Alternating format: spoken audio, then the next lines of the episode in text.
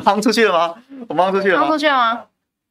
好，欢迎大家收看下半部演了。礼拜四，然后呢，就是经历了一个过年期间，然后我们又回到办公室来，然后又变成是我跟宝宝在那边直播。但是呢，但是呢，我跟他合合合起来直播这样三四次了吧。他没有，他从来没有像今天一样这么惊恐过。因为呢，因为呢，你知道，你知道，就是在这个过年期间一路走来，一路走来，这个台北市的选情发生了很多变化。对，你看在选前之前，对不对？然后呢，像是现在蓝绿白三个被点名的主要候选人。可能潜在的候选人，因为现在没有一个人宣布嘛，对对不对？所以像是陈时中跟黄珊珊副市长，他们忙着防疫，因为选因为春节前夕看起来是这个欧米孔来势汹汹。嗯，那蒋万安看起来也是一副就是似乎有点想要拖着，敌不动我不动这样的态势。不是你们上次那个饭局，他才说年后要宣布，没有，他没有这么讲，好不好？那都不知道怎么讲出去的，太夸张了。我们后来，我们后来那一桌人还在那边讲说，到底是谁讲他彼此简直就像玩狼人杀一样，真是太夸张。好，然后，然后就就是这样子，然后结果可是过年期间，哎，情势急转直下，开始了这个陈时中整天被拱，好像现在防疫不是最重要的事情，而是他到底要不要参选。然后呢，结果陈时中，哎，前有狼后有虎，哎，前面的狼就是他民调其实也没有赢过，没有赢过蒋万安呐，哎，后面来了林佳龙来势汹汹哎，这前有狼后有后有龙，哎，就这样来势汹汹。然后呢，这个蒋万安我们先等一下讲，哎。黄珊珊副市长最近像吃了炸药似的耶，吃了炸药似的。然后呢，对，前几前前几天是在干掉郝龙斌，对不对？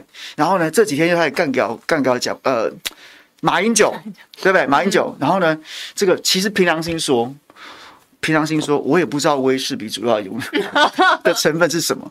好，那不管怎么样，那不管怎么样呢，就是今天又有这个猪头说。猪头说：“我可不可以先问一下宝珍？所以现在民众党的竞选策略是什么？你们已经，你们已经定于一尊，就是黄珊珊副市长要参选市长，带你们这些小鸡吗？其实以目前的状态来看，应该是往这个方向走，没有错。当然，你说后续上有没有可能有其他变化，这就在讲。但目前看起来，大概。”大事差不多就是底定了啦，所以最近大家可能会觉得说，哎、为什么黄富好像对于国民党的这个一些反应好像会有比较激烈一点，然后跟他以往的形象是有点不太一样。我觉得他可能也有点。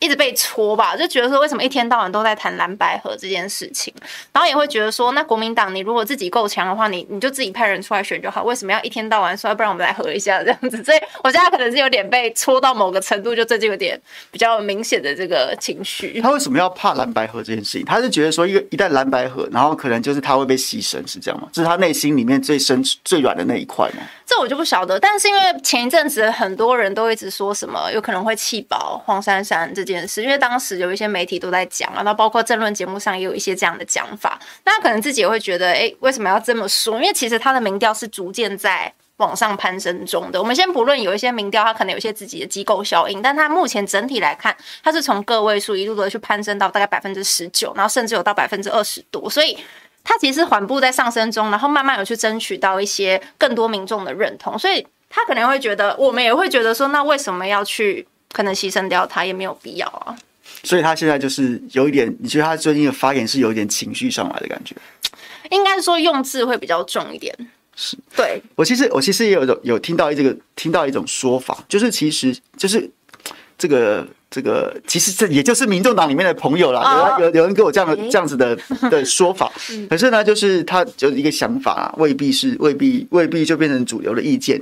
他有在说，其实内部其实也会有一些声音，他们自己私下会讨论的时候会说一些声音啊，就是说黄珊珊副市长他确实在这个期间之内，他必须要赶快把自己的声量拉起来一下，嗯哼，因为拉起来一下，因为像保证刚刚非常乐观的讲说，这个黄副市长他的民调是缓步上升，但其实其实。我我从非民众党的观点来看的话，就是他看起来就差不多十几趴左右，两成左右。嗯，那如果你看到那个到那个两成五的那个民调啊，那是所谓绿营民调。绿营内部对，然后呢，那个那个哎、欸，那个林佳龙跟陈时中是两成一耶，那不然林佳龙跟陈时中退学好，你们你们去绿白合好了。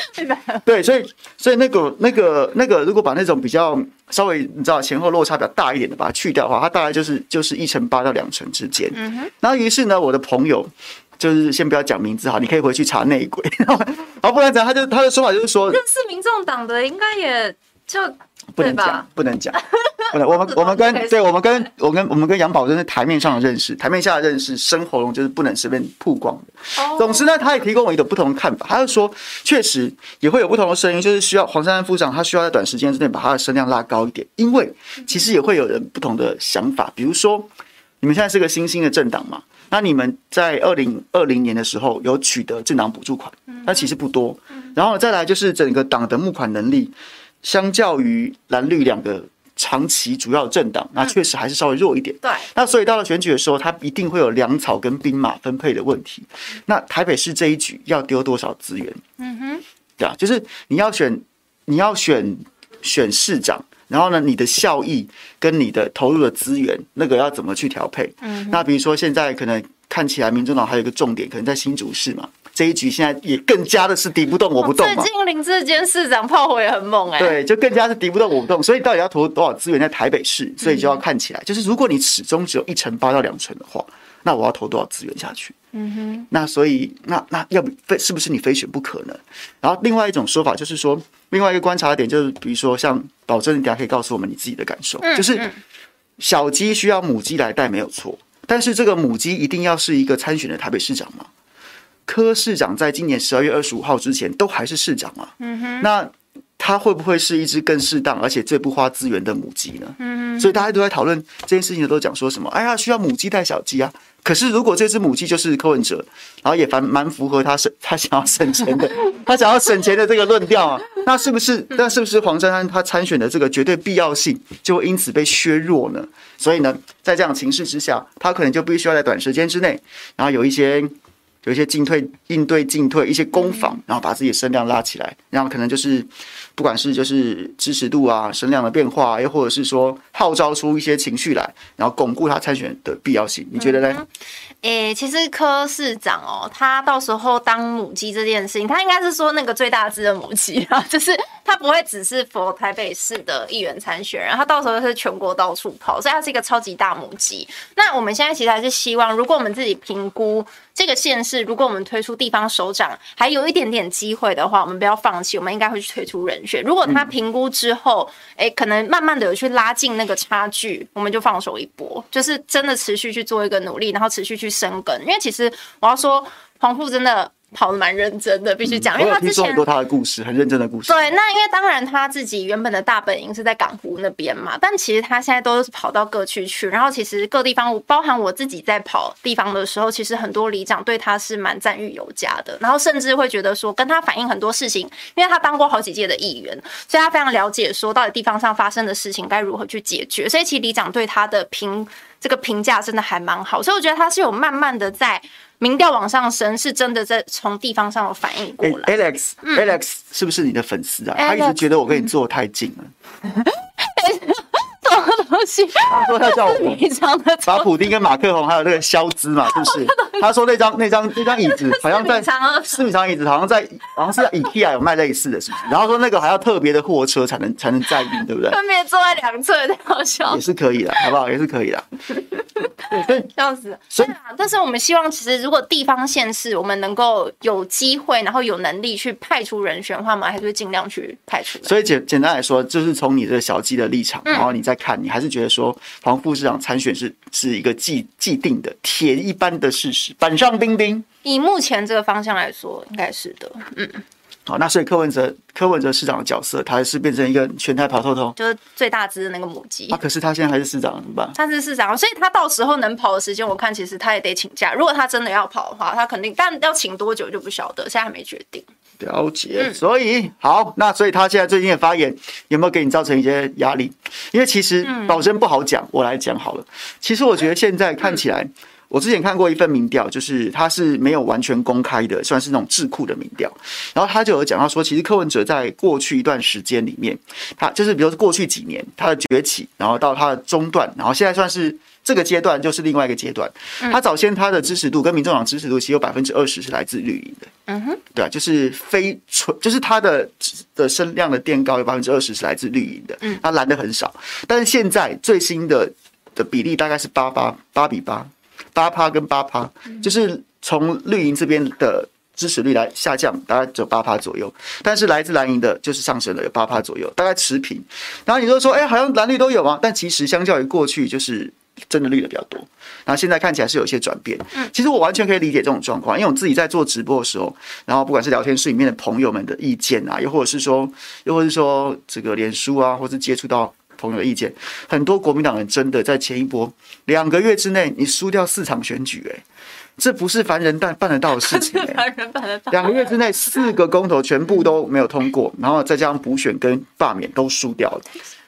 为什么不用隔板？我们不要理李红斌，李红斌是我的好朋友，他是中时体育的副总编辑，哦，副总编辑，他就是他就是他就是吃不到葡萄说葡萄酸，我们就让他酸死。好不好？我们就让他酸死好了。好的，好的。对，然后，然后呢，就是就是这样子的趋势。然后也很多朋友真的是心灰意冷，都是觉得说：“哎呀，这个这个是烂泥扶烂烂泥扶不上墙啊！这个这个真是哀莫大于心死啊！”哎呦，然后但是呢，反观看到那个柯文哲市长啊，每天就是在那边就是对呛陈时中，虽然讲话有时候有的人不喜欢，但是哎，可是也是算是有有道理的。然后就觉得说：“哎，民众党未尝不是一个可以。”可以可以寄托或是或是期待的对象，所以很多支持者就流过去了，就流过去了。这很明显的，就是你看 TVBS 之前公布了一个政治人物声望的调查，嗯嗯，然后呢，柯文哲的声望爬到前几名，是来自蓝营的支持者增加。然后呢，像卢秀燕跟呃侯友宜市长，他的声望还是高，但是微微幅下降，主要是来自于蓝营支持的下滑。就是在公投这一局里面，你看他们的表现，可以其实还蛮。还蛮显著的。嗯那所以呢，在这一局当中，其实我觉得黄黄副市长，如果是在这样子的前提之下，我就有点不太理解他为什么要这么做。嗯，你这样不是等于是原本民进民众党的壮大，甚至从你们政党本位的角度来说，你们正应该希望蓝营的支持者多多益善呢？啊，可是他去。他去打马英九前总统，第一个是我有点搞不清楚状况。我我想说，我过年都没看新闻，我是漏了。马马英九有宣布参选二零二二台北市长，啊，还是怎么样？为什么要 为什么要突然去打马英九？然后再加上这样子，会让很多蓝营的支持者就会觉得。说穿了就是还是那样嘛，那那那那这个那这个流流动不就被阻断了？其实我觉得可能会有两种状况发生，就是打国民党的同时，有些人可能会觉得，哎、欸，你干嘛这样子？他原本可能觉得你是同一国，你知道吗？就原本他有些人可能他会把你归类在泛蓝阵营里面，可能有些对蛮多人可能是这样归类。但是呢，有一些人他是现在正处于对国民党非常失望的一个状态，他正在抉择说，我到底要支持国民党，或是支持民众党。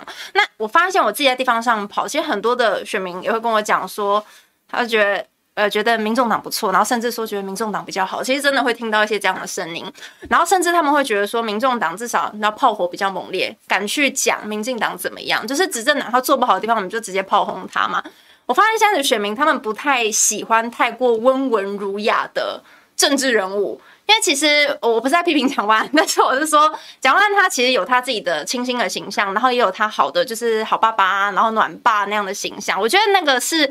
很多妈妈级的人物其实都会喜欢他，妈妈级民众会很喜欢他。可是有些人就会觉得说，你看民进党那么二把，你如果这样子的话，你都会直接被他吞掉啊。所以其实很多人他期望看到的是有点像类似柯文哲市长那样子，就是很敢讲，然后直接炮轰下去。所以。我觉得当他处在一个抉择的时候，黄珊珊副市长他有这样子的一个炮火攻击，某程度上也可能会吸到一些原本蓝营支持者，就是他已经开始有点失望，然后在抉择的时候，可是他可是可是他的炮火应该是打绿的，你打绿的才能吸蓝的，你打蓝的怎么会吸蓝的呢？嗯，应该说你打绿的，可是呢，有些国民党支持者他还是会觉得说啊，你是一样的，但他还是会，你知道，就是当选举的时候，他还是会回到就是蓝绿的本位。所以你所以那你觉得好？你觉得黄副市长他现在这几天的这个激烈激烈的发言，他是一个他是一个个人情绪上来，还是他有计划的让民众党不要这么蓝，还是有一些绿的绿的朋友会进来，就绿的朋友不要都跑掉了，变成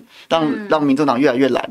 我觉得可能后者，后者啊，就是说还是要吸一些绿的，还是要稍微平衡一下，因为其实的确我们现在内部也，所以那这样子不是有点太懒，那这样不是等于那这样子不是被人家指控就有点坐实了说，就坐实了说柯市长跑去见马英九，然后黄黄黄珊珊跑去打马英九，那你们现在是一个黑脸一个白脸吗？我觉得应该倒没有那么阴谋论啦，但是我要讲的是，因为其实就像刚刚凯翔哥讲的。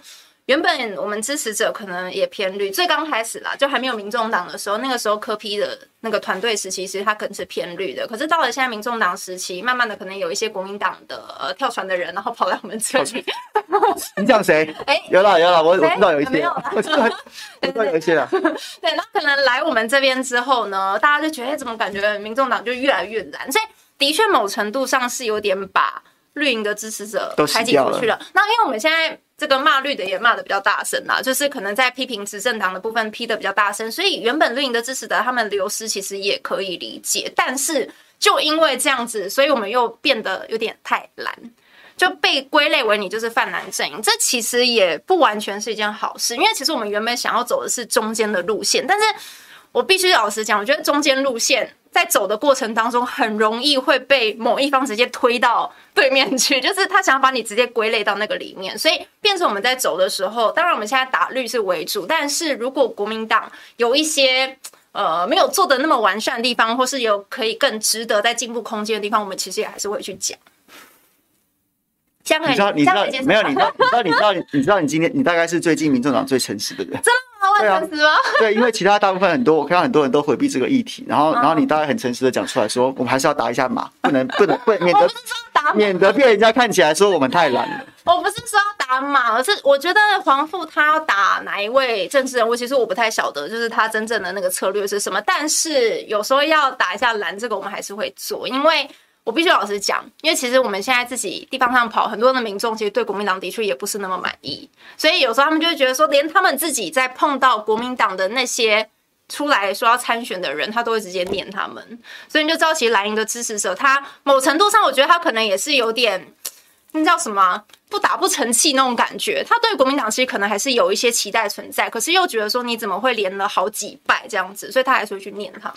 可是我觉得，可是我觉得，其实我们对民众民众党还是有点期待，因为你毕竟是一个新兴的政党，然后所以不要这么快就掉进说蓝的或绿的那种角色，嗯、就是你的路线，然后呢，你的路线的那个判准啊，就是比如说假设假设在一个议题上面，然后蓝绿都针锋相对嘛，嗯，然后你现在你现在想要在中间找一条路出来，那我我一直都觉得说，这这这个讲法也许有点抽象。但是就是一种期待，就是你的路线相较于蓝跟绿的在两个极端上针锋相对，那你的你的定位的标准应该不是说蓝的讲什么，绿的讲什么，然后你就只是想要在他们的说法当中求取等距，而是说，而是说，其实就像我们那时候在公投的时候，我们在辩论，然后那时候宝宝也常常被我。被我念到瑟瑟发抖，我就对于那个那个什么良好两坏很很不满，对对对，然后后来变成良好，然后呢，然后后面就不讲了。我就说，你这四个题目你都可以分别去思考，你到底支持或不支持，那支持不支持有什么理由？所以，所以我们对民众党更更多的期待，应该是说，是说好像你要跟大家走不一样的路线，那个路线应该不是说，如果蓝绿现在掉入一个掉入一个。一个窠臼里面，就是蓝的支持什么，绿的就反对；绿的支持什么，蓝的就反对。那民众党应该相对的是更有别的判准标准，那个标准也许是专业啊，也许是科学啊，也许是民意啊。那也许这个议题，哎，真的绿营在民意这边，你就支持啊，导向他没关系啊。嗯嗯然后呢，如果是在蓝营这个听起来比较有道理啊，那你就导向他也没关系。那两个都没有，或者是你中间要有另外的路线才有。所以我觉得那个判准应该不是说蓝的绿的讲什么。而是说你本来就应该有一个判准的。对，凯翔哥还蛮理解我们，就是我刚刚看那个网友 CYJ，我理解你们啊，但是你们没有做到啊。不是，我们正在努力中。那个 CYJ 讲的对，他说就事论事就好。其实，比方说，我平常其实不太会去打蓝营，因为我觉得大家都是在野党，其实不太需要说我自己的立场，会觉得不太需要互相攻击。当然他。可能现在有他比较弱势的地方，但我觉得他们自己也在努力，内部正在努力整合中嘛，所以我觉得就人家家务事我不会特别去讲。但是像那一天郝龙斌前市长说我们成事不足败事有余，我就不行了，这个我就不行了，对，那个有点踩到那个底线跟红线了，我就觉得像类似这种发言，我可能就会反击回去，所以。我其实真的是看事情，我不会说是因为颜色。然后我跟郝市长非常熟，嗯非常熟。然后呢，就是我也觉得他那时候说的话是错的。然后呢，不该这样讲话。就是我一直在想说，就是我我今天上中天的节目的时候，你还讲说，民众党跟国民党在台北市这一局的关系啊，应该是说，我觉得做不到蓝白合，至少要做到蓝白合。那个合是合作的合，对，就是你不要去不要去彼此彼此去去攻击啊，因为你彼此攻击，然后造成一些。一些声量的流动，或者什么，或是说，或是说，然后就是你抢占版面，然后你们互打互咬抢占版面，其实最高兴就是民就是民进党啊，嗯，因为他他要让这一局火起来，他让这一局火起来，就是要靠这样子的方式啊。嗯，我们之前跟大家讲过好多次故事，两千年的时候你几岁？两千年的时候看一下，我现在三十二嘛，我现在三二。十岁，嗯，好，好了，然后两千年的时候总统大选的时候，两两千年。两千年是我第一次投总统票的时候，然后，然后呢，然后呢，就就是你看，就是陈水扁连战跟宋楚瑜三三方阵营在在选举，然后呢，民进党那时候就是一时精英荟萃啊，像什么邱毅仁那些的，都是玩选举玩到精的，他们就非常仔细的去精算，让连战跟宋楚瑜要维持一个军事，就。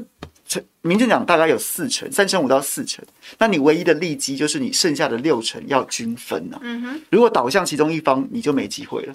所以他就非常精巧在操作这件事情。那个年代还没有所谓声量这样子的，嗯，那个年代就是就是固定的，可能电视台有线电视，然后台数也不多，然后呢，报纸的版面也就是那样，然后他就非常精巧去操控，然后呢，这样。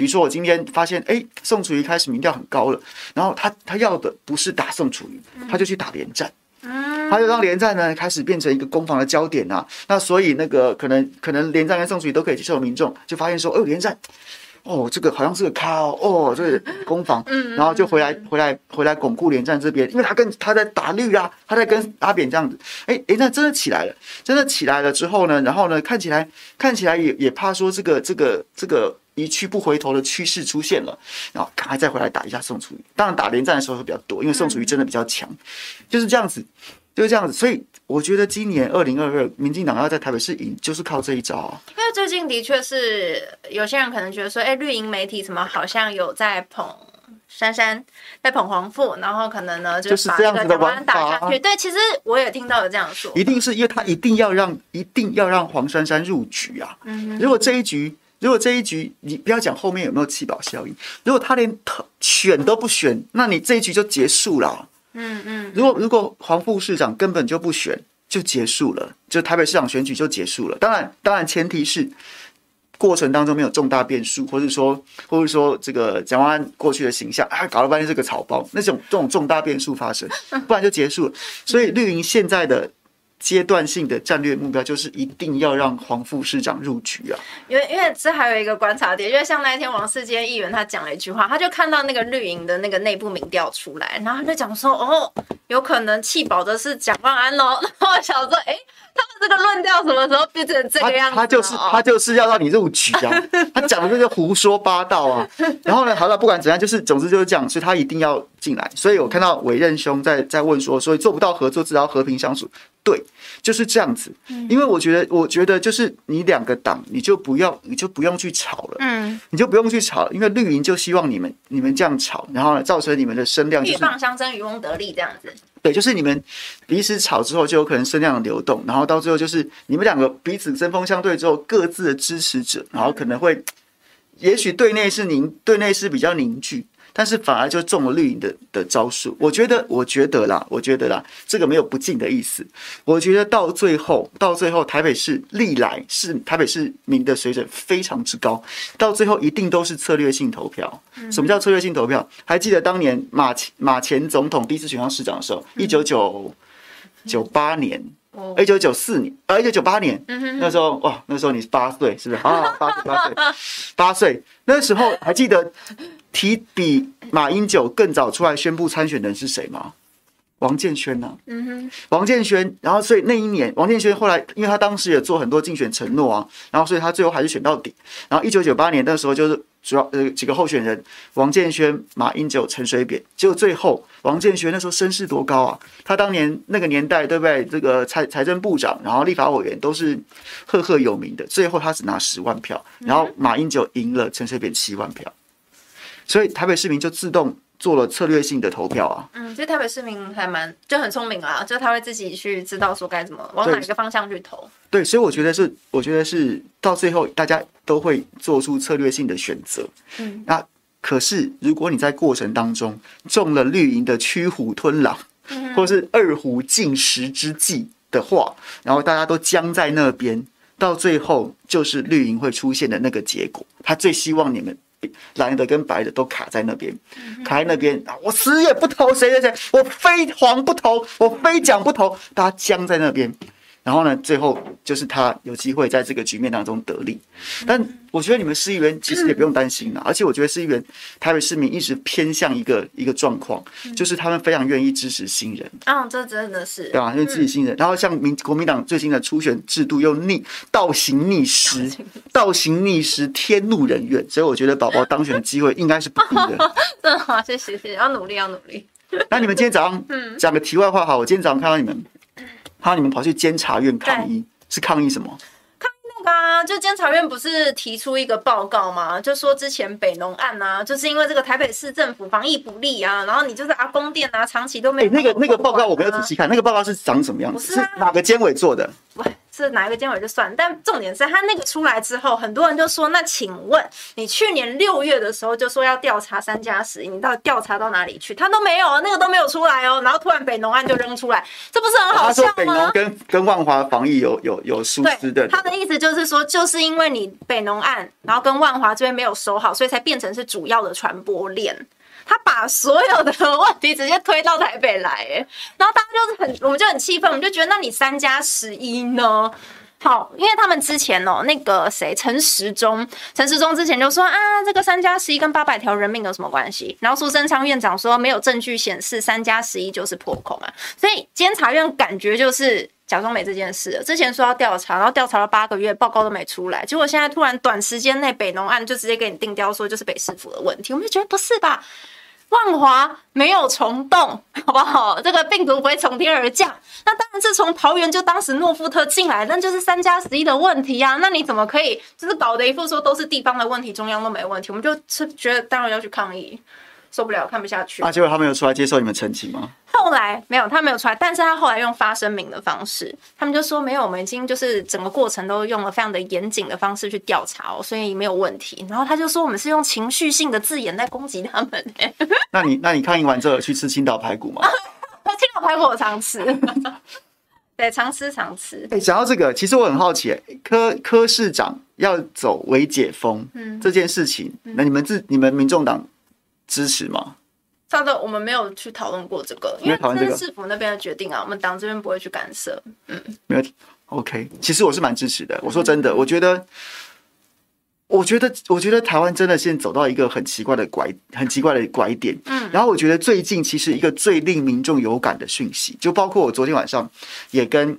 几个我要参选的朋友，我就说你们应该好好去关注这个议题，因为这个议题已经到了荒腔走板的地步。就是现在，现在指挥中心，然后这个语焉不详，然后呢，就是指引也是非常混乱的，然后地方政府就用新政式的去框列人家，到处乱框一通。哎，高雄跟屏东都有发生过那种什么，我我就先去，我去到一个地方，一个地方假设内用或是干嘛或是看诊，结果呢，我离开之后，后来的人。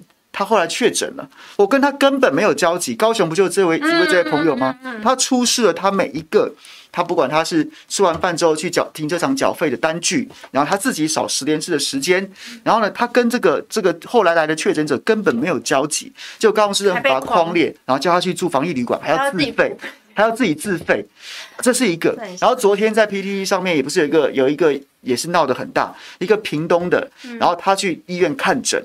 然后他八点多去看诊，后来来的确诊者大概十一点多才来，他根本没有交集，结果他也被要求框列，他也被要求框列，然后要去住自费的防疫旅馆，结果呢，他讲了很多不公平的，除了除了他。跟确诊者没有交集之外，他先来的。然后后来呢，中午之后去那个诊所的人，就是反而在确诊者去了之后去诊所的人，全部都都没事，都自主健康管理。因为卫生局告诉他说，因为他们中午有消毒啊，所以所以就不用。结果呢，这件事情，这件事情，这个这个朋友他就在脸这个社群媒体上面爆料之后，爆完料之后呢，然后呢，就是又找了明代，就屏东县卫生局又跟他讲说，啊，好了，这不用了，就集齐就解除。这在搞什么鬼？这是胡，就是乱搞一通啊！就乱搞一通啊！就没有什么，没有，已经没有什么，没有什么不懂到底在为了什么？你看，最近近期我们看其他几个、几个、几个其他的国家或地区，我觉得香港是另外一回事，因为香港短期之内爆大量，那个量真的非常大。然后再来是因为你知道。中国中华人民共和国香港特区本来就是要福音中华人民共和国它的防疫政策，它现在还是走一个清零的路线，动态清零的路线，所以它就会，我觉得另当别论。我们有机会可以来聊它。你看，像是日本每天六七万，那人家要解封啊，人家也没怎样啊，就把它当流感了。对，然后呢，新加坡，新加坡每天也是一万多人啊。对照台湾的人口，大概差不多就是平均每天台湾，你就假设台湾大概平均每天五万人确诊这样子的概念。你试想，如果今天公布台湾五万人确诊，好崩溃，会会怎么样？但人家也没怎样，人家也不也不追踪，也不框列，也不隔离啦，就这样子。然后。我还去查一个数据，哎，新加坡至今啊，它的人口不是六百万左右吗？它至今已经有五十万人次得过新冠肺炎了，这么多。然后呢，它有它病末的人大概只有九百人而已，跟我们差不多。嗯，我们的我们的确诊人数大概两万左右，然后我们就我差差不多九百人。死亡染疫死亡，这比例差不多。对，新加坡是五十万，也差不多九百多。然后呢，这些九百多的病末的人，大部分都集中在早先，就是还在尽量推动疫苗施打，可能还没打一剂、两剂那个年代。所以就是那个时代，好像是去年，就那个时代的时候。所以我就觉得，你知道，现在这这件事情变得非常吊诡，是陈时中自己被卡住了。他早先，他早先他的声量跟支持度来自于，就是你先把你先就是对早先早先新冠肺炎是个危机没错，但是它是一个动态的变化，包括像疫疫苗的发明、口服药的发明，然后疫苗施打的比例不断的增加，然后病毒病毒的变种让它的毒性越越来越弱，那所以它本来就是应该一个被动态调整的过程。对。可是我一直我一直都觉得我们的政治人物，我们的政府，特别是中央政府，好，也部分地方首长也是拿这个来作为说，因为有一个危机在，所以就可以用来操作巩固领导中央。老实说，我真的觉得那个中央疫情指挥中心的每天记者会真的可以停了。不是啊，你没有必要每天在那边，你就只是为了出来刷脸，我就讲白了，就是为了出来刷脸。我觉得他们民进党根本就是在为了陈时中未来选，不管选哪个地方的首长，我觉得根本就在为他铺路，就是为了让他每天都有那个刷存在感，然后让他曝光。你知道，因为其实人会有一个习惯性。他可能就觉得说，哎、我每天看到你，然后我觉得我，我觉得你很实在，我觉得你很可靠，然后你都会告诉我们该怎么做。我觉得它是一种依赖性，或是一种习惯性。然后到时候我必须要持续看到你的话，那你可能得当上首长，哎，那我就可以常常在这个新闻上面看到你的一个存在。我觉得民进党真的很会去操作这东西，我真的觉得那个。疫情指挥中心的这个指指挥的这个记者会真的可以停掉，你就直接发新闻稿就好了嘛，就何必呢？是这样子没错，但是 但是他现在的问题就在于说他已经卡住了，他原本是靠着这个方式去经营他的声量跟支持度，可是呢，这个这个这个声量跟支持度，它有必须有几个支柱，第一个是疫情还在还在，然后再来是疫情很可怕，嗯，然后再来是非我不可。嗯，那所以现在现在成立了。对，现在疫情疫情不太可怕，也没有非你不可。可是问题是，你的支持度来自这个。那如果你现在你现在要告诉大家说疫情没那么可怕，啊，也没有非我不可，啊，你支持度掉下来了，所以你的支持度变成空空中楼阁。你看，现在是一个空中楼阁，上面有这个花团锦簇的空中花园，但它下面的支柱就写着是这样子的状态。嗯，那你现在要从这个神坛走下来的时候，那你要有一个合理性。那合理性就是。就是没有非我不可啊，嗯，然后呢，疫情其实现在已经不可怕了，那你的支持度就会因此而下落。我觉得民进党他自己也很清楚，假设说现在没有继续每天开记者会，然后陈时中没有每天出来刷脸的话，他可能很快就不具备选地方首长的资格了。所以我现在，除非给他另外一个位置，然后可以常常曝光。但我想不到在哪里 当总统嘛？然后说，我说，我说，我现，所以我现在在看呢。就前一个礼拜、前两个礼拜，我还不会这样想，我觉得都是陈时中。但这个礼拜开始，我觉得情势真的有点逆转，搞到搞到最后，真的有可能是我们龙龙要出来选了。龙龙吗？嗯，有可能真的是龙龙要出来选了，因为龙龙不光是不光是陈世忠现在卡住，陈世忠现在卡住，哎，你要卡到什么时候？你看。现在讲说，可能六月才有可能完全解封，三月、四月开始会逐步解封。然后，但是，但是你又之前把疫情讲的太可怕了，那所以你没办法，你没办法现在怎么样？你要自己打自己的脸嘛。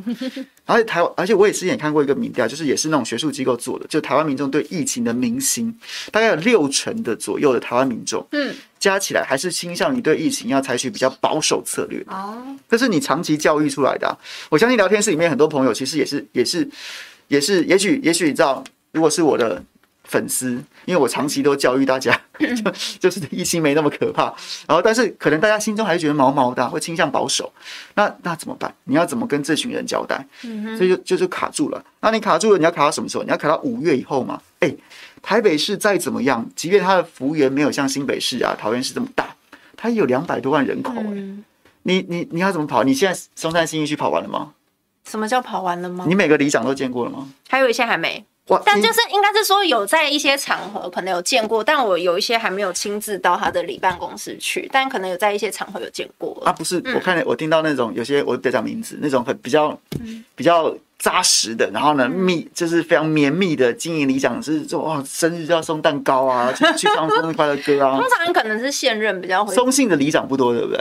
七十四个。七十四个。对，七十四。就像大安的九十几个。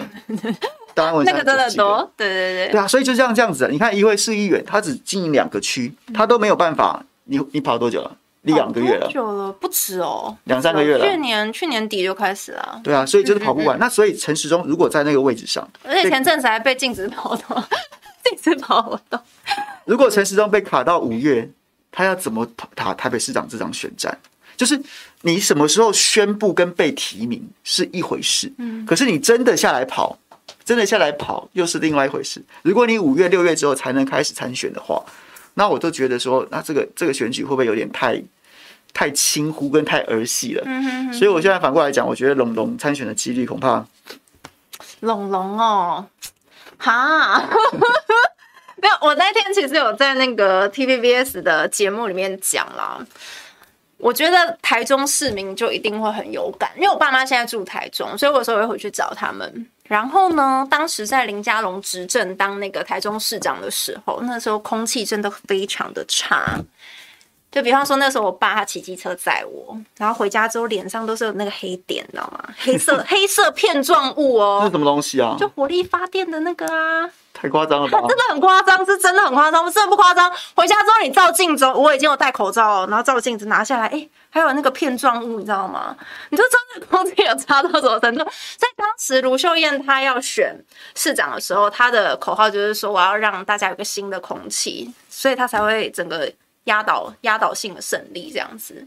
所以林佳龙，我真的是觉得，假设他要来选台北的话，大家真的要思考清楚，因为台中市民当时真的是深受其害。你就会知道说他为什么会输，卢秀燕输那么多，就是因为他当时在执政的时候，空气的部分没有治理好。所以你现在跟我讲说，他如果来到台北，他可以治理得多好，我不知道，我就是打上一个很大的问号。我觉得龙龙林佳龙啊，然后呢，跟陈时中比较的话，从就是从我们政治记者的角度来看，我觉得我觉得对民进党来说，林佳龙会比较好辅选。嗯哼，因为他的不确定性比较低，毕竟他也是参与过这么多次选举的人。对，而且有当过地方首长。对，所以民进党的正规军就直接上，他那些所有做法就来就好。可是陈时中自己也有具备高度的不确定性。第一个，他没被检验过；后来是说他的过去也有很多那些五四三的什么什么诈领健保费的啊。最近不是又跟那个陈世忠一起喝酒，一起喝酒，在那对空鸣枪，真的哎。欸我说真的，我要是到时候选的时候，我就用不演的新闻台的名义，然后呢去买广告，公车广告，然后呢就把陈世忠跟那个陈世忠两个人在那边，啊，当公民，那个 那个，然后 对，然后就就做成公车广告，然后在陈时中上，陈世忠身上想说这个收受回扣，收受回扣，贪污一千两百六十三万，判刑。判刑十二年，哦、然后呢，判刑十二年，然后又需要入监服刑十年，十年半这样子，然后就是满街跑，我其他都不写，就把他们两个人，他们两个人的这个图片，好不好？到时候如果我公开募资，希望大家好不好？这个慷慨捐慷慨捐书，我们就让这个公车 在台北市上满街跑，嗯，然后不可以不可以那个做黑函，所以我们一定一定奉公守法，我们一定会具名的写说是谁买这个广告的，我们就用不远的新闻台 或是五个新闻俱乐部就赞助这样的公车，让他在满满街跑，然后到时候那个台北市就剩下两种公车，一种是罗志强的那个 那个别灰心继续拼加油公车，另外一个就是陈市陈时中，然后敬祝大家有没有？然后我们还分节庆。不同，比如说端午节的时候就会放这张，什么对公鸣枪，端午节快乐。然后中秋节的时候我们就改版，好不好？对公鸣枪，中秋节快乐。好，就这样子，好像可以哦，好好精彩哦。对，就这样子做，所以，所以我就觉得，哎，我不知道，其实嗯，我觉得其实今年台北市长的选举还蛮有意思的。上一届没这么好玩，因为姚文智跟丁守中都是一个相对比较冷的人，就是就是就是。这个丁委员其实我也认识他了，然后他人真的很好，我还陪他上山去耕过田，做他的留考。哦，还有他他在山上有一块田地，就是台北市区的近郊的山上，他还真的在种哎，真的种很多菜跟瓜果，这是真的是蛮有心的。他有个小农舍，穿个旅鞋，自己就跑去弄。可是我就是觉得他的选举策略其实就是，我觉得丁委员也是被政治耽误太久了，就国民党过去的一些宫廷文化把他耽误太久了，所以他再次出来的时候，即便他准备这么久，可是。就是有点准备的太久了，然后似乎就是跟这个时代似乎有点脱节。然后对，就是这我们不是在 diss 谁，而是客观的说。那姚委员就是另外一回事，就是姚委员有一非常的，我觉得他其实有一点傲气，因为他他可能自以文化人之居，嗯哼，然后所以呢，就是他其实不是。也是一个蛮亲切的，私下蛮亲切，但不是那么容易亲近的人，所以这个选举就变成柯文哲一个有他自己的一个路线，然后另外两个人就是有点冷冷的，然后甚至就会觉得柯文哲你在搞什么鬼，然后然后弄不起来。但今年感觉起来就比较，还蛮激烈的哦，对，比较有趣，因为而且而且三方看起来这个实力是比较。比较接近的，然后呢，就可以就是会有一个比较精彩的《三国演义》啊，不然一个遥遥领先，那就不叫《三国演义》啊。像我小时候啊，你小时候啦，你小时候，二零一四年的时候，大家还记得那年台那年的那个高呃台南市长选举吗？台南市长选举那一年，赖清德，然后呢？几乎就是赖神所向无敌啊！然后呢，国民党就迟迟找不到人出来选这个台南市长，最后选了一位大学教授叫黄秀双，叫黄秀双。我我现在完全想不起来他在选举当中做了什么事情。他后来好，他好像拍了一个广告，一直被大家笑，什么护手霜，护手霜就这样。对，然后这个广告。就是我对他在这场选举当中的唯一印象，唯一的印象吗？对，然后那场那场选举，赖清德说他不插旗、不设总部，然后呢不怎么样、不怎样、不怎样，然后最后百分得票率是百分之七十八吧，还是多少？就是对，就是这样。是赖神。对，就是他在宣布的时候买张机票出国去玩，然后开票日再回来投票，恐怕都会当选。就是太强了。对，政治非常有趣。哎，哥，你刚刚有讲那个，可以问你吗？就是国民党他们不是。通常会说什么青年要加权那个，他到底是就智障啊？这是智障啊！我有点就是有点问号这样。他现在简单讲，他的加权方式就是有三有三个加权的，有哎呃对，有三个加权的，就是比如说今年青年出来，然后呢，你今年是第一次参选，我就帮你加一个趴数，嗯，然后十五趴多少？然后呢，如果你是三十五岁以下的新人，就帮你再加一次，嗯嗯嗯。然后如果你是四十。呃，四十岁以下的新人好像也有加，嗯好像也有加，好像就是三段加起来，然后加一加，你最多有可能加到百分之百，就是你一票变两票的概念。然后你知道这个东西智障是智障在什么地方？因为它完全完全脱离现在的政治现实，而且它这个制度是扭曲的。怎么说呢？国民党的初选议员的初选制度非常的奇葩，奇葩就是它跟民进党最大最大的不同就是，民进党在选区里面的。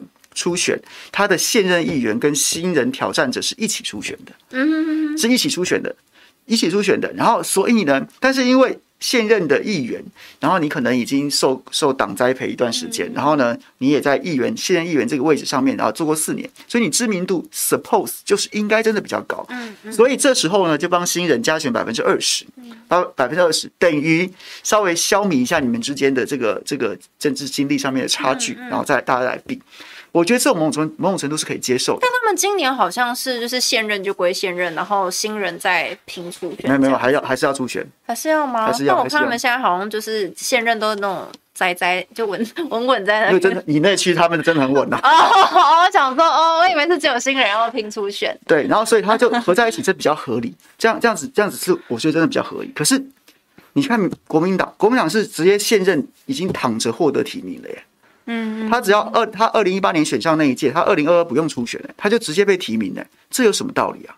有很多议员真的在混啊，啊，有很多议员他其实其实也该被淘汰啊，你做的不好，或是真的在混的，或是或是是不是也该有世代交替的意义存在？但是国民党把它区开区别开了，那就剩下新人，然后新人彼此初选。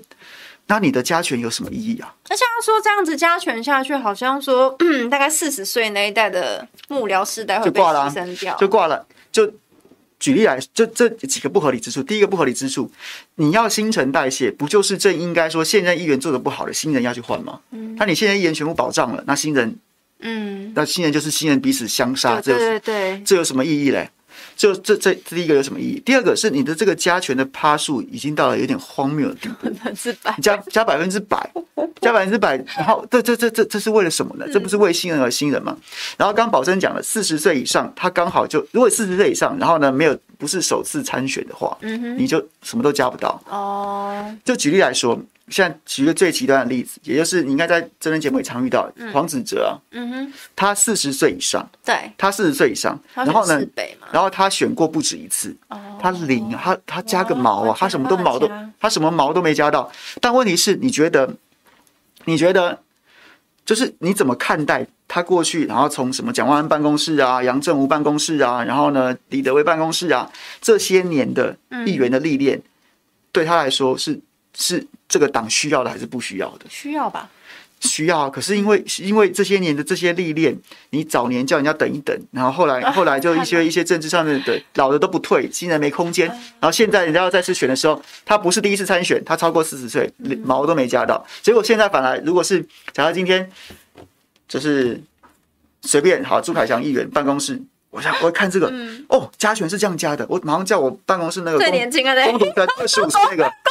二十五岁那个，然后去登记国民党初选，欸，他就直接他光是加权，对不对？我帮他加持一下，买几个饭宝，我加票数直接 double，我加权搞不好就就干掉黄子哲了。那这是合理的吗？这是合理的吗？这不合理啊！第一个不合，第一个不合理是这你到底在鼓励什么？你在鼓励投机，还是在鼓励生根？嗯哼，这是第一个问题啊。第二个问题是，是这个这个实力被扭曲了。被扭曲了，他做到最后，假设假设他因为加权而获胜的人，他的实力都被放大了。可是问题是你终究要到大选当中直面选民啊。嗯嗯，你在一个你知道被多多次扭曲，首先第一度扭曲是初选。初选没有把绿营的、白营的、无党籍的加进来，它就已经是一个扭曲的环境了。所以你那个初选的结果不会等于大选。嗯哼。然后再来，你国民党的初选又更加扭曲，是连现任议员都不都不加进来，就几个新人在那边搞，几个新人非现任的在那边搞。那这样子，然后再靠加权，就等于是你知道。二乘二乘二，二的二的三次方的扭曲，他这样他的他的这个初选有什么意义？他根本他的实力跟真实大选中的实力有有有二的三次方的落差，欸，哎，那是不太公平啊，这样就不太公平啊。应该说大家是有期待，这实际上国民党加入时，但就是因为应该说大家是期待国民党有换新血，然后多一点年轻人面孔是没有错，但是他用这种加权方式，的确会就牺牲掉。已经有一些资历的人，就有点可惜，非常古怪啊，非常古怪啊，有点奇怪。好了，那杨宝珍刚刚想要反击，因为他怕我问他，他怕我问他，民众党的提名怎么会出这么多包？哦，你可以问，没关系。所以你们现在到底有标准了没有？所以现在是不是有有有有什么酒驾条款，还有舔供条款吗？没有，没有啊。但是他现在变成说他有在另外，那你们现在到底到底开掉几个 提名人？老实说，他现在有一些可能还在选举会里面，他变成有一些个案。你们台北市现在没有？台北市现在都还在吗？对，都还健在，是八个，八八个都还健在哈。对对对，八个都。那现在开掉的是哪些地方？可能有新北的啦，新北那边。新北被开掉是不是？对对对对，但是有一些他可能变成要个案处理，然后进到选举会里面再去讨论这样。然后后来他有再加一个条款，就是我觉得这个其实也是会有一些模糊地带，就是怎样算是社会观感不佳。这件事就是因为酒驾是很明确，大家都没办法接受。那你说没有哦，没有哦，民民众党的朋友可以接受，没有，民进党的朋友可以接受，民进党的朋友可以接受了。对，我们的支持者没办法接受。那我在想说，那你这样这个社会观感不佳，其实它会牵涉到很多层面。那是不是可能以前有犯犯罪过的，或是有什么黑历史的，全部都要被踢出局？就有没有可能会变这样？这我觉得其实这个是需要去拿捏啦，必须老实讲，因为。当时当然，我们所有的支持者跟党员，他们就会希望我们跟蓝绿就。等一下，我有一个，我觉得有一个问题是，当时当时这些人被提名，这些人被提名，他是已经发现了，但但觉得没有没有关系，这这个不是致命伤，还是说他根本没有没有经过很仔细的调查？我后来后来听到的，好像是他们其实有知道。有一些是有知道。飞瓦是飞飞瓦是你的忠实粉丝。哦，那请问台南侯汉廷是？其实我也是，我跟侯汉廷是好朋友，只是我不晓得他已经，他现在已经红到说被人家拿来当台南什么什么。就像就像我自称新店陈奕迅或中天蒋万安，其实也是好歹要要蹭一个比较有名的人，怎么会有台南侯汉廷这样？他是一个，他是一个直没有江品聪，因为我们的台南的那个参选人江品聪，他就是。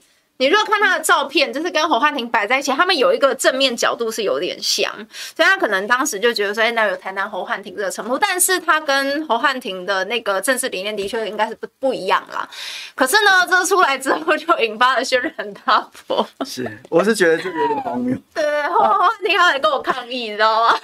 对，我是说这，哎，我说真的，我我跟侯汉廷很好，只是我真的不理解，说怎么样，像侯汉廷这件事情是很值得说嘴吗？你们发这样没有说事实啊？说事实啊，这是很值得很值得说嘴的事吗？主要是应应该是说侯汉廷他在台北有他的知名度，但是你说放到台南有吃香，这我就不知道了。应该可能不太一样啊，政治颜色可能不太一样。那有人说你像谁吗？没有没有没有，我就我就是我自己。好。好了，我们已经讲到一口气讲到五点五十三分了，我们剩下七分钟的时间，各位有没有问题要问杨宝珍的？有没有问题要问宝宝的？好不好？不用问我了，不用问我了。干嘛？搞不好他们想问你啊？问我什么？问你什么？好不好？大家有没有聊天的？欢迎聊天室里面的朋友。大家可以聊聊天啊。自爆梗，没错。其实我没有觉得不可以啊，就是这种事情就是一个行销的方式嘛，你你就是帮自己广告一下，但是这个广告也是有效果的嘛，我是非常存疑啊。好，后来莫名变成一个口水战呐、啊。我觉得台南侯焕廷有像，对他们其实有一张照片蛮像的，一个正面的角度。新店陈奕迅，新店陈奕迅，新店陈奕迅。反共江品聪，后来改名叫反共江品聪。没有啦，我跟你讲，事情是这样子的，因为后来呢，就演变成是江品聪跟侯汉廷在脸书上互相那个隔空喊话，这样，然后就有点火药味啊。所以江品聪不知道为什么，他也有点不甘示弱，可能就觉得说啊，我没有什么要台南的那个江那个台南侯汉廷，那不然应该是侯汉廷要变成反共的江品聪。因为张品聪他相对是比较偏独那一块的想法，他是比较偏独的那个光谱。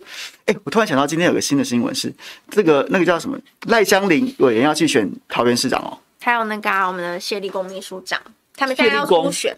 我们现在要初选。谢立功去选桃园。嗯，你为什么？你这个反应我很难接话 哎，因为因为你你因为你不敢讲你的真心话，我 没有什么都没说，因为你不敢，因为你不敢讲你的真心话。没有啦，他们现在两个要初选啊。前进 TV 宝宝，等一下要去朱学恒节目。对啊，我等一下要去他节目，等一下要过去跟他一起扯淡。山田孝之，哎，山田孝之，啊，OK，好，OK。怎么那么好笑啊？快点干掉了，剩四分钟，不然我们要提早结束哦。剩四分钟了，问什么晚餐吃什么？我不知道哎，晚餐要吃什么？龙哥是谁？嗯，哦，虎年行大运，龙哥。龙哥。杨宝珍原来是年轻人，听名字还以为是杨琼莹。没礼貌。我是年轻人啊！对啊，大家都觉得说谢立功不是基隆出身的嘛，他又跑去选桃园，因为他之前是选基隆市长。那他所以他有什么渊源去选基隆，是去选桃园？就想换个地方吧。还有这样子的？有啊，他那个他有啦，他的那个资历里面跟桃园还是会有一些地缘关系啦。就是对啊，所以，哎，你们高那你们高雄市真的要真的有在跟苏伟硕医师谈吗？嗯，他们之前可能有聊过，但是应该是没有一个明确定案。然后当时就是秘书长在广播节目里面就把他讲出来，但看起来苏医师好像意愿不高。宝宝觉得政坛哪位哪位最帅？哪位最帅？嗯，哪位最帅？是我要说柯文哲啊？没有啦，欸，这不能投哎，各位，这不能投哎，这没有诚信可言吗？这真的不能投哎，我本来都推荐的，我今天我想一想，我再想一想。我再想一想，这完全没有诚信可言。干嘛这样？啊，你的你的德国服装是租的吗？哦，是租的，那个是租的，它是那个德国传统服饰。你为什么选德国？因为我念念德文的、啊。你念德文系，那你会讲德文吗？我会啊，真的会。可以训兵，可以 Christina Yang，你该贴心呢。会会都讲完了吧？哎，对，差不多。就打打招呼啊，不然要干嘛？好吧，这数学很节目要小心什么？前进要小心。对，要小心什么？哦，那边可以前进。对啊，哎、欸，我刚本来以为你会说我、欸，哎，政治人物，你又不是政治人物，哦，你是媒体界的，好不好？好好好，这样讲有点合理。是啊，本来就是。那讲出来都要得罪多少人？等宝宝看内在，对我看内在。笑死了！哎、欸，我好奇，哎、欸，你们在、你们、你们在、嗯、你们在松信，你们有做过民调了吗？还没，都还没有，还没啊！瞎跑，现在 瞎跑，没有做过民调啊？还没有，就是民众党没有帮你们做民调。你说哦，没有啊，没有做啊，都没有做。那你们现在所所有的提名人，那怎么知道谁是强的，谁是弱的？就是就是就是你没有一个底嘛，那你现在提了八席，那搞不好有的人民调真的其实并不好看，或是说看起来没有什么胜选希望，那你提名的月的判。他现在是说大家先跑，然后五月份可能我，应该是说他说五月份做一次民调，应该是一区提两席的，他会特别去五月份再做一个民调，然后确定说最后是不是只派一个还是两个都派，因为我们现在有两区是那，那如果两个两个都是扶不起的阿斗嘞？嗯，从里面挑一个比较高大，啊，可能零点二幺零六还是零点四啊？干嘛这样？先让人家跑一下，我们跑一跑，然后再看那个地方经营的状况。哦，民主党世轩哦，帅、嗯、吗？哦，新装的 Jimmy 帅吗？他他还蛮帅的啊，还蛮帅的。会不会过两天就那个发现他被挖出什么舔共或是什么？他爸爸是那个陈明义啊。哦，对，他爸爸是陈明义。那他那世轩有特别去跑一下那个新庄的那个清洁队吗？这我不知道。有特别去跟新庄清洁队员 好好的讲说，哎、欸，我爸当年有不礼貌的地方，大家那个。这我就不知道，你要问他，这我不知道。原来凯翔大叔想要宝宝说自己帅，我没有，我没有想要他说。我本来是以为说他这是你知道，这种就是小妹子都会在那边，都会在那边。哎呀，没有啦，没有啦。哎呦，谁谁就是身旁这个人就说没有，当然是你这样子。然后出去外面就是你知道，见一个说一个，见一个说一个。然后我本来以为他会用这一招的，没想到他居然，他居然，他居然始终杀手，突破我下限的说出了柯文哲。这这这确实是我始料未及。我这这样不按牌理出牌啊，好好笑。我是选松山信义啦，刚刚我有看到那个干净核能问我选松山信义，因为我是民生社区出生长大，然后我在那边读的学校全部都是松山信义的。所以就在地出生长大，就回去选了。好了，那今天就谢谢大家了。六点嘞，对，宝宝等一下要去要去朱学恒朱大的节目，然后喜欢喜欢的朋友就再追过去吧，再追过去吧。然后呢，我们有切换频道。对，然后呢，我们礼拜四不定时就会就会，如果宝宝有空的话，我们就会变成两个人一起拉赛。对对对。那如果如果有大家有什么意见的话，可以留给我们。那这个隔板啊，跟那个社交距离，我们是不会保持的啦，好不好？那就不用再留这种没有意义的，不用再有这种没有意义的呼吁跟警告了，好不好？目前大概是希望可能两个礼拜或三个礼拜可以来一次啦。好啊，好啊，那你就来接受我的拷问。我 知道，我每次来，每次来他都不会先蕊的，哦，都不会说今天要聊什么。后来不是啊，我跟你讲，后来直接放弃治疗，因为我以前都问他说今天要聊什么，然后讲不出个所以然。我想说算了，他都是现场临时反应的，就这样吧。好，谢谢大家，那就欢迎继续接支持我们五二新闻俱乐部，下半部演，拜拜，拜拜，笑死了。